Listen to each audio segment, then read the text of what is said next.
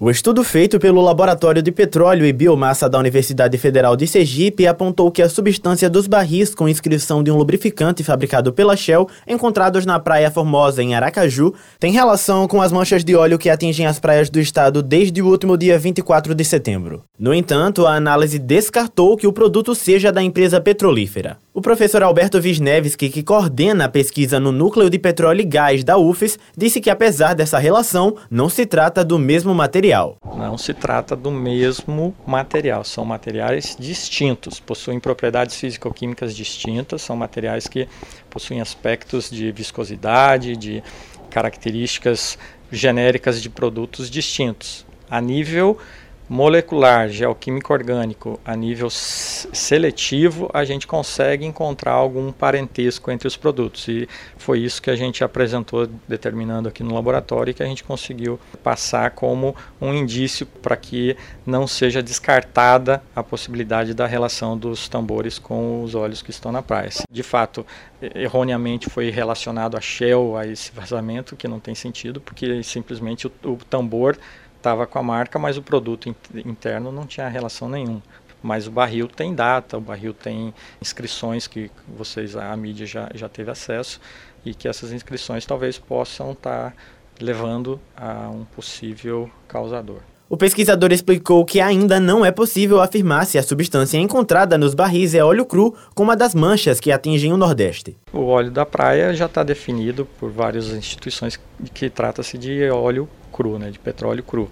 E o óleo do tambor não dá para afirmar de que trata-se de óleo cru ou se é um óleo leve ou se é um derivado do óleo pesado, enfim, é, é um outro aspecto que tem que ser ainda investigado. O professor coordena a investigação com auxílio de quatro alunos de graduação e pós-graduação em Química Analítica. Ele também destacou que a pesquisa está em andamento com o objetivo de descobrir a origem do produto e como ocorreu o derramamento no mar vamos continuar trabalhando porque ainda não está solucionada a questão e no que a gente puder fazer a gente vai estar tá tentando auxiliar dentro das possibilidades. A gente quer descobrir o que todo mundo está procurando, é, a origem da onde saiu esse óleo, quem derramou esse óleo, como foi esse processo e a intenção da gente é simplesmente complementar o trabalho que está sendo feito por outras instituições. O ministro do Meio Ambiente, Ricardo Salles, visitou o laboratório da UFES e afirmou que a análise da universidade reforça o laudo da Marinha do Brasil. Essa é uma, uma questão técnica bem precisa, mas a opinião do que, do que nós vimos aqui é de que reforça a hipótese de que este óleo dos barris tem sim relação com o óleo encontrado uh, nas diversas manchas uh, encontradas na, no litoral.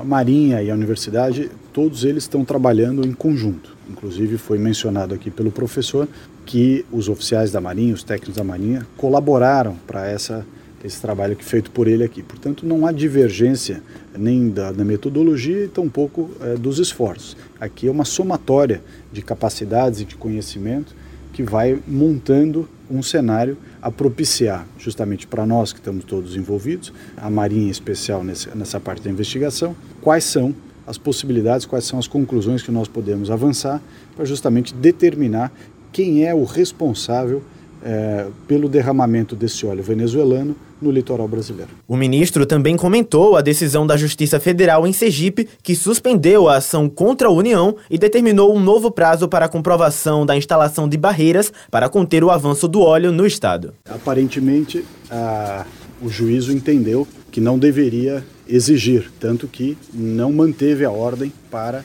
a colocação das barreiras. Se esse for o entendimento uh, do juízo, nós respeitamos e faremos, até porque temos feito tudo que é necessário para o cuidado para o recolhimento e identificação. Agora, a parte técnica dos órgãos, e o IBAMA é o órgão federal nesse sentido, tem as suas próprias conclusões, tem os seus estudos, enfim, tem os seus posicionamentos. E foram esses posicionamentos que foram apresentados em audiência. Com supervisão de Josafa Neto, Thaleson Souza para a Rádio UFIS FM.